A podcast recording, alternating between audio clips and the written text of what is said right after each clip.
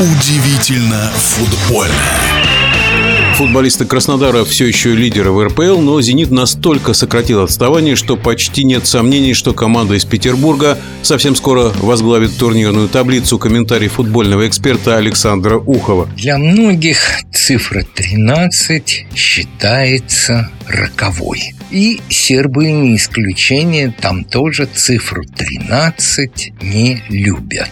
И вот большинство экспертов считали, что в 13-м туре Краснодар, возглавляемый сербом Ивичем, как раз не проиграет. Однако нет. Ослабленный состав ЦСКА Посмотрите, если кто не знает, поинтересуйтесь, сколько игроков основного состава армейцев сейчас на травмах. Уж про защиту даже и говорить не будем. Обыграл лидеров. Хотя по игре-то краснодарцы ничуть не уступали, а может быть даже и превосходили ЦСКА. Но из пустых ворот выбивают головой мяч защитники, мяч попадает в штангу, мяч проходит в сантиметрах от штанги и, конечно же, Акинфеев. Итак, первое поражение Краснодара в 13-м туре. Думаю, запомнят и болельщики, и футболисты, и тренеры Краснодара этот 13-й тур надолго.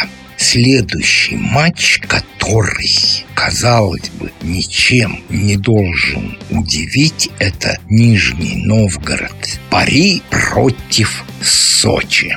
И все бы ничего было для нижегородцев. Кажется, и преимущества имели, и удары наносили.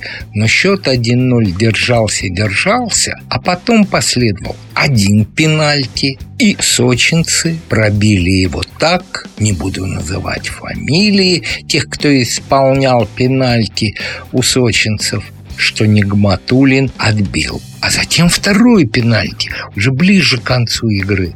И снова сочинцы не реализовали, ну, скажем так, потенциально самую голевую возможность в игре. После этой победы, конечно же, Нижний Новгород взлетел так высоко, как никогда еще не был. Посмотрите на турнирную таблицу, и вы поймете, в чем дело.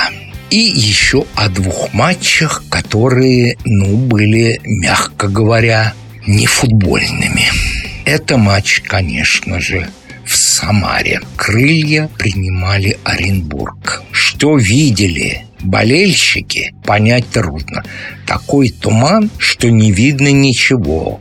Телевизионная картинка иногда напоминала бледное какое-то воздушное, непонятное, скажем так, субстанционное месиво. Что это такое? Как можно проводить матч? Для кого играют футболисты?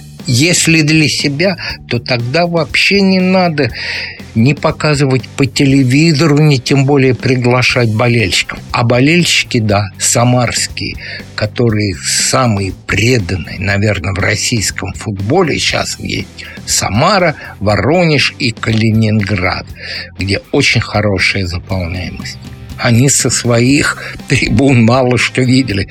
Даже футболисты шутили, что с одного края поля не было видно другого.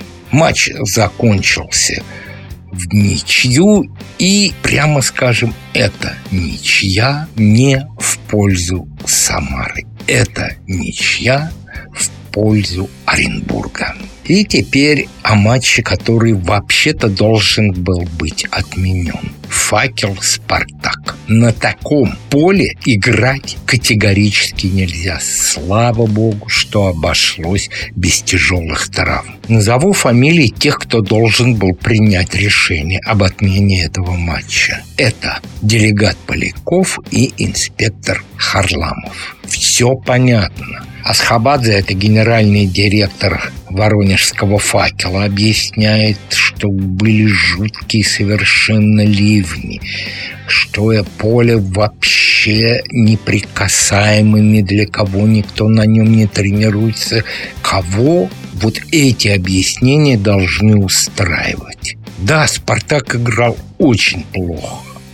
И победа факела заслуженная. Но, еще раз подчеркну, на таких полях играть нельзя. Знаете, это мне напомнило вот самое начало российского футбола, начало 90-х. И тогда поля были, большинство, подавляющее большинство полей было в ужасном состоянии. Но тогда бюджеты клубов, я вам скажу, бюджет, называть команду не буду, но бюджет команды РПЛ был равен нынешней годовой зарплате наших высокооплачиваемых легионеров. Но сейчас 2023 год. Бюджеты клубов соизмеримы с бюджетами некоторых городов не буду дальше говорить. И иметь такое поле, а самое главное, разрешать играть на таком поле, это уже, ну, как говорится, за гранью добра и зла.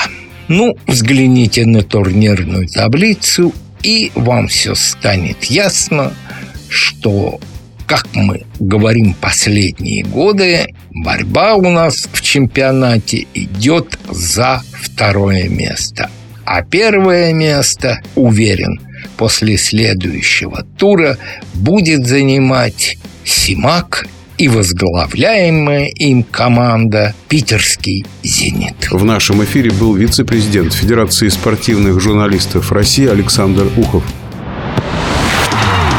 Удивительно футбольное.